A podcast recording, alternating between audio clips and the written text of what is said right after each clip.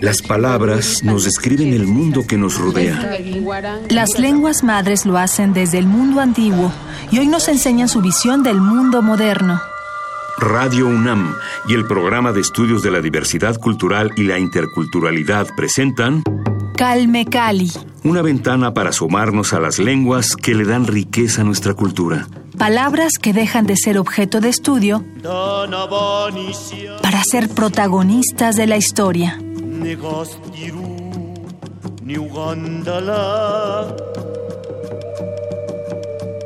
Tekavaltik layaks bata ilertas tohol Abraham tahiti eltikium mamre. Tebit in nakal tastis na elpak tayayel ashinal yunsh ushul kaal. Lastoy sit, la yil oshtul viniketik tek elik tastohol.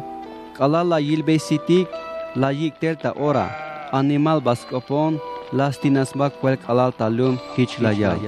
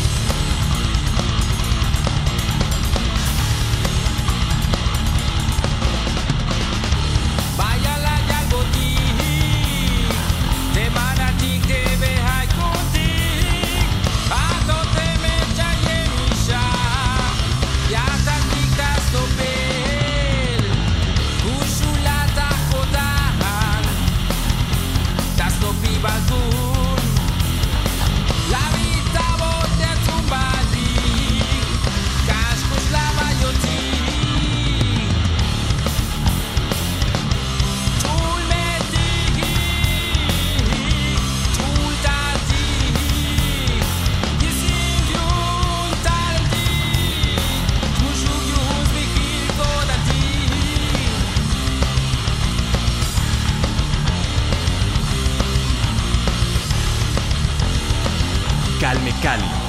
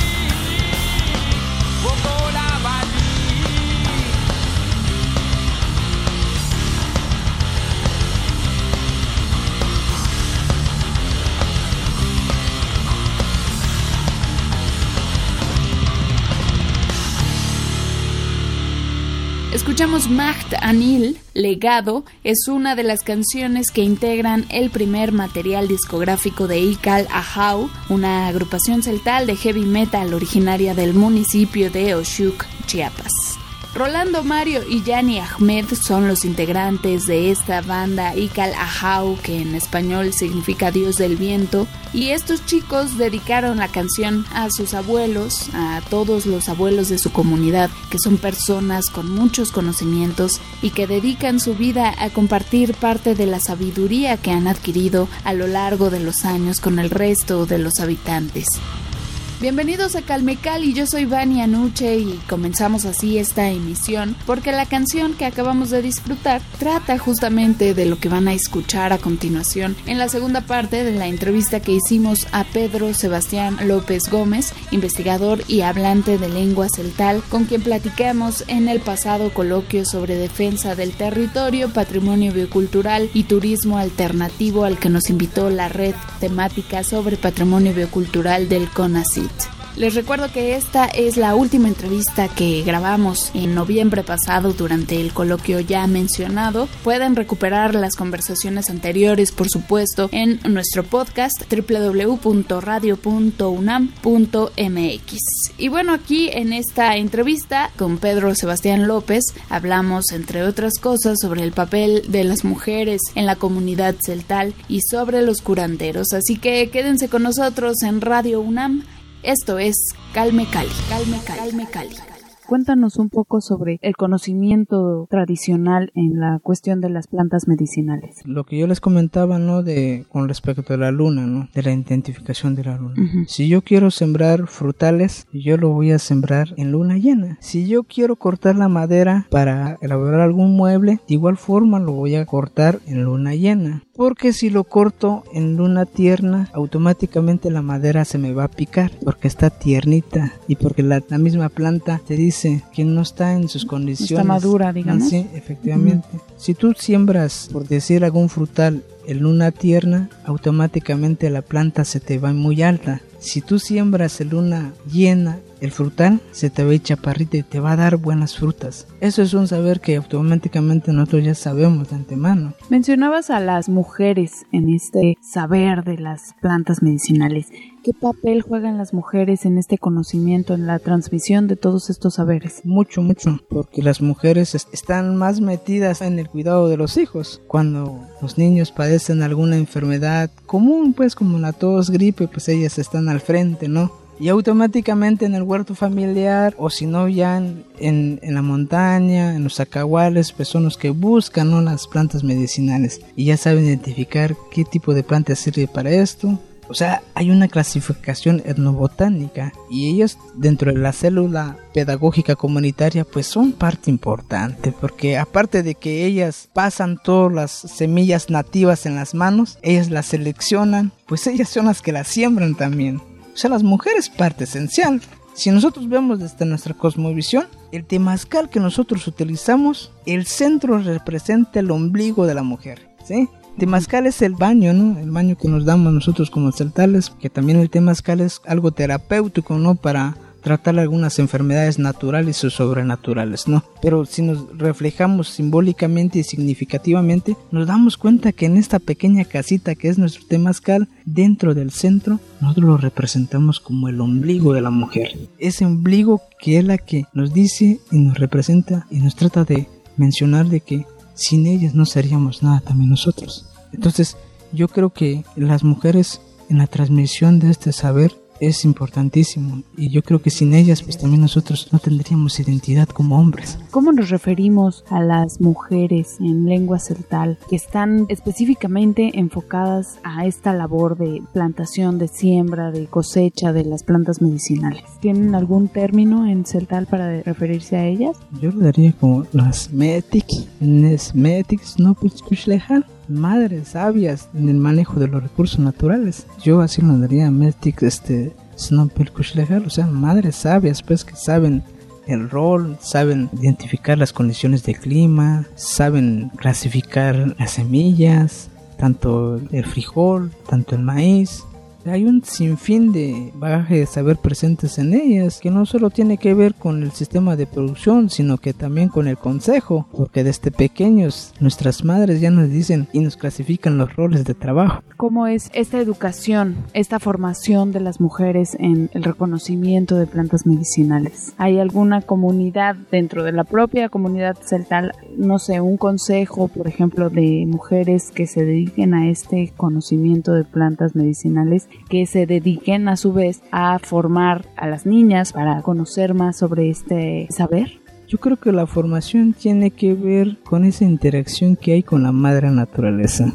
porque desde el primer momento que nosotros ingresamos en el uso y manejo del sistema Milpa, automáticamente ya nuestras manos nos dicen no tomes esta planta porque esta planta ya sirve para cierto tipo de tratamiento de enfermedad o nos, incluso en el, en el recorrer en el transecto que hacemos para ir a visitar el sistema milpa pues incluso nuestra propia madre ya nos dice sabes que esta, esta plantita sirve para tal cosa esta planta sirve para tal cosa yo creo que es más esta parte lo que hago énfasis no en la relación y el contacto directo que hay con la madre naturaleza. Pero sobre todo también dentro de esta comunicación que hay constante entre nosotros como niños o como niñas y viendo la realidad de las enfermedades que uno padece, pues ya la madre te viene inculcando y te viene diciendo voy a identificar esta planta porque sirve para esta enfermedad. Pero yo haría énfasis y mayor atención que tiene que ver con este vínculo, ¿no? Con ese contacto directo que hay con... Es una relación cotidiana. Sí, exacto, efectivamente, es una relación cotidiana y eso es lo que nos permite ahora sí que lograr acumular este gran bagaje de saberes a través de la observación y a través del tacto directo, ¿no? El contacto directo que hay con las plantas medicinales, ¿no? Es un conocimiento empírico entonces. Efectivamente. Y lo adquieren todos los miembros de la comunidad central. Sí, sí, Incluso pues todavía, bueno, en el caso particular donde ya desarrollé la investigación, pues todavía afortunadamente se practica el común atel, que es el trabajo colectivo o el tequio, el intercambio de semillas, plantas medicinales. Eso es lo que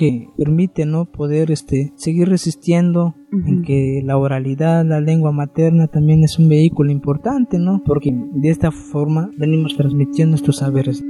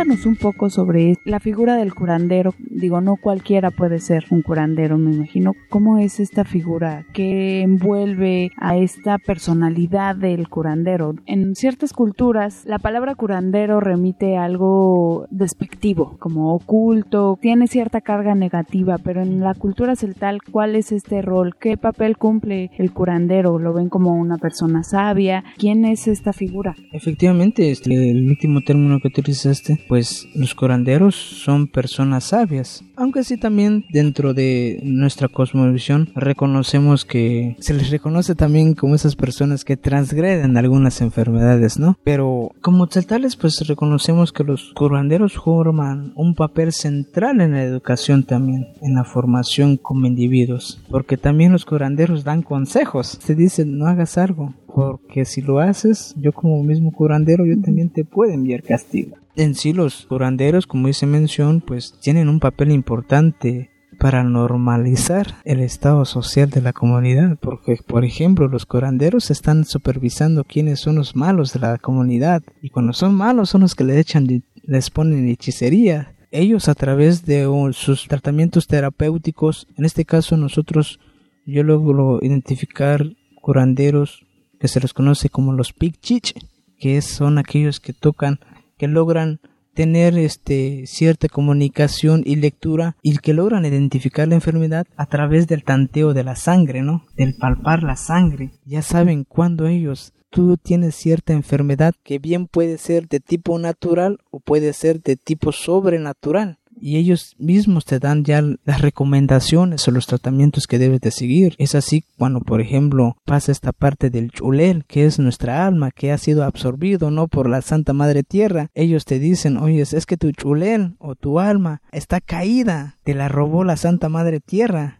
entonces, ¿qué hacen ellos? Ellos hacen una plegaria, un ritual en el cual platican con la Santa Madre Tierra para que libere el chulel de nosotros, nuestra alma, y, que ellos mismos logren establecer cierta comunicación con, con, la Santa Madre Tierra. Y a partir de sus oraciones, pues piden ahora sí que el perdón hacia nosotros si es que algún día ofendimos a la Santa Madre Tierra. Pero yo creo que también, y lo desarrollo dentro de mi investigación, que los curanderos sí forman un papel relevante porque también autorregulan y norman los principios dentro de la comunidad. Si tú transgredes ciertas reglas, si tú faltas el respeto a un anciano, los curanderos están viendo y por lo tanto te pueden enviar castigos. ¿Son las figuras de mayor autoridad en la comunidad celtal? En cierta parte se les concede respeto, pero también se encuentra el lado negativo, porque también hay que reconocer que algunos también de ellos pues generan transgresiones, envían enfermedades sobrenaturales, ¿no? Entonces, este, tiene su lado positivo y también su lado negativo. Este, sabes en lengua celtal el nombre de algunas de estas plantas medicinales, las más importantes o las que vengan a tu mente? Una planta que se llama sosa.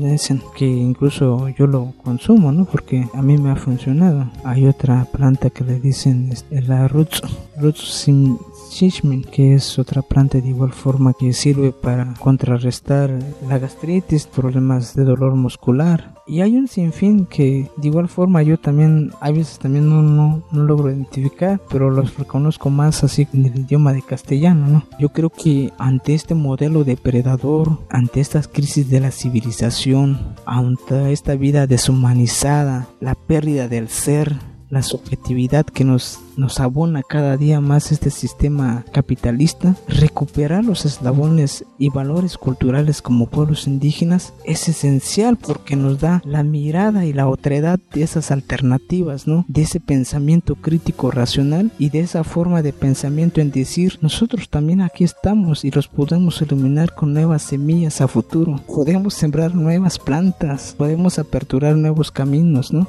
Y yo creo que debatir y discutir y reflexionar los saberes será un gran reto, ¿no? Porque si bien nosotros como pueblos indígenas, dentro de la agenda de, nuestra constitución, el artículo segundo se reconoce la autonomía y la libre determinación, pues de igual forma vemos que simplemente quedan en una papeleta, ¿no? Vemos que simplemente no se legitima, no se reconoce y no nos queda de otra más que seguir con ese proceso de autonomía y libre autodeterminación. Y es una forma también que es a transitar por esa libre autodeterminación de resistencia también contra este modelo extractivista, ¿no? Que hoy en día está muy fuerte, ¿no? Y que no solo basta con decir o retomar el buen vivir, sino que yo siento que ese buen vivir tiene que trascender a otras cuestiones, ¿no? El sabernos mirar de cara a cara, el saber dialogar y el saber aperturar nuevos pensamientos, pero sobre todo como nosotros como pueblos indígenas, autocriticarnos también la situación en que estamos será esencial,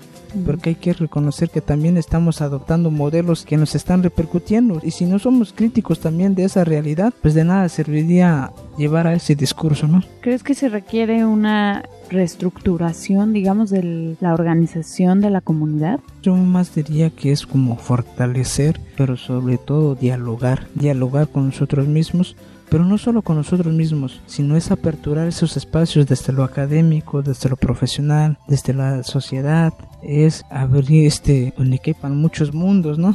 Yo creo que es, es el reto de este pleno siglo XXI porque sabemos muy bien que si seguimos con este modelo consumista, depredador, pues no tendremos esperanza ¿no? en lograr esa famosa sustentabilidad ambiental que hoy en día está en la agenda de la política internacional. En conclusión, ¿cuál sería tu aportación con este documento Saberes Tradicionales desde la perspectiva comunitaria celtal? Sería transitar a la autogestión. La autogestión será importante si no existe la autogestión y la, libre autodeterminación, pero sobre todo el reconocimiento y el diálogo de saberes, la interculturalidad crítica. No es interculturalidad que nada más se habla desde la, el sabernos escuchar como culturas, no, sino es entender y decir en qué estamos mal entre ambas culturas y por qué no corregir esos errores. Pero sobre todo es recuperar esa memoria biocultural, que existe un saber ahí presente que aún hoy en día no se reconoce porque la ciencia la que viene imperando, pues no se quiere desprender, porque ya está codificado, ¿no? Y de codificarse será como romperle esa epistemología, ¿no? O esa forma de, de, adentrarnos a otros, a otros rostros, a otros acercamientos, ¿no? Sabernos escuchar y vernos del rostro. Es en el rostro. La otredad. Sí, de la otredad, ¿no? Sí, efectivamente. Y la disputa y el reconocimiento de los saberes, que también del mismo sistema de gobierno lo, lo autorreconozca y que nos dé la, la oportunidad de que nosotros mismos decidamos sobre nuestras propias necesidades y aspiraciones a futuro será esencial. Mientras no, salimos una condición de lastre, de subordinación. Esta investigación está disponible para consulta, está editado por la UAM Xochimilco para quienes quieran saber más sobre este título, Saberes Tradicionales desde la perspectiva comunitaria celtal. Sí, quedó un material ahí en la UAM Xochimilco, incluso lo pueden este, consultar ahí en, en el posgrado en desarrollo rural pues consulten este título de Pedro Sebastián López Gómez. Muchísimas gracias Pedro por acompañarnos en Calme Cali. Él es hablante de la lengua celtal. Gracias, un honor tenerte con nosotros. El honor es mío. Muchísimas gracias.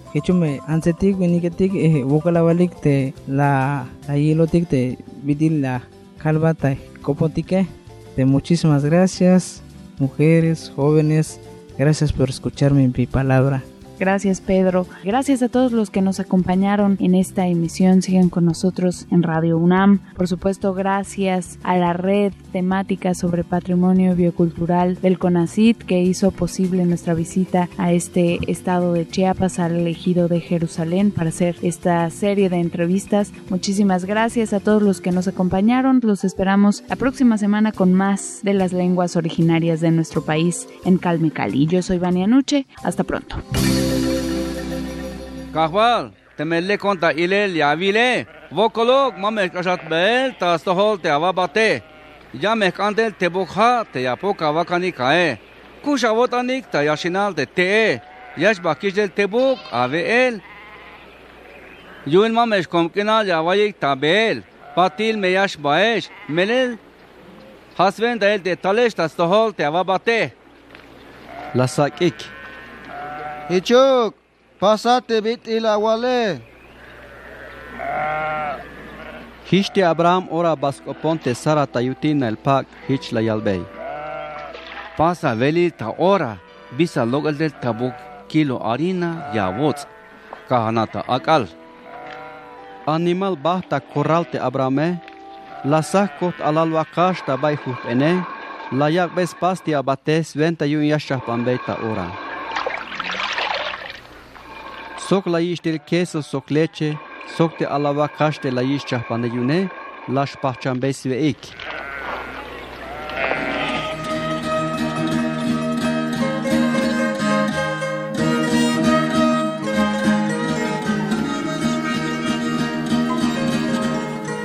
Yeah, Loriporta, Rap Central, 2016.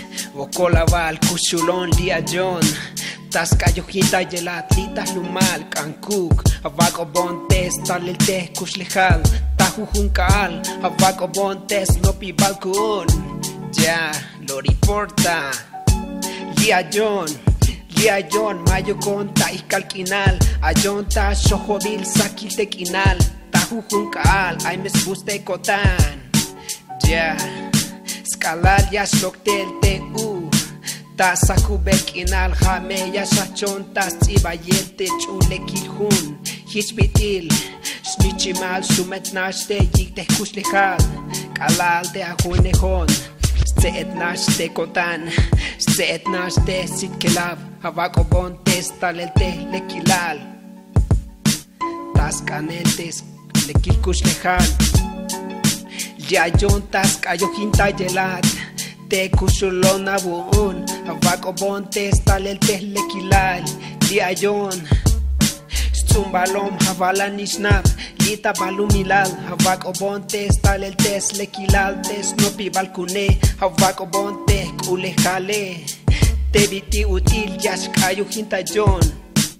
La tibute kayo hilhun, te la wak bon sok tel te shoho balkaal, yaka kanat, Llame kanata kotan, vokolaval shoho batel, vokolaval avak obontes mukulil kinal yaka ay tes buskinal Abaco bontes lequilal Liayon kushulon tas bate balumilal Ya me cayó quinta ya chulme balumilal Liayon ajá lo reporta Liayon yume ya kanata kotan Liayon tukel tak scanelat Liayon yun ya kak bata tohol Jamete kotante ya cayó quinta ya Tesmetad Skanohon sokat Lito ayon tato holali Tas lekilate kushlejal Hate skanel te kotane Teta jujun kaali ayonta akubal ya mehkanat Sokya kikamuk sokya kichatochetas nopi balkun Lita jujun akubal ya mehnopat Juan mete la quilat, Juan mete la quicato chelta cotane, calal ayon telta melotane. La vil pontes cuchulte cotan, calal talon tato hola, nasto hol te ya canon. La vich bonistes canela botane. Ya nasto te la vac bonis tu la nil te kotane Yun li ayonish Ya me cambechantes tu la nil te kotan Ya kota votante ya kanate kushulona buon metik palumilal jametes buskinal achonteltas tibayeltes cayó. Rapseltal achonteltas nopel Radio UNAM presentó Calme Cali. Una ventana para conocer y reconocer las lenguas que le dan riqueza a nuestra cultura. Los invitamos a aprender un poco más de las lenguas madres de México en nuestra próxima emisión.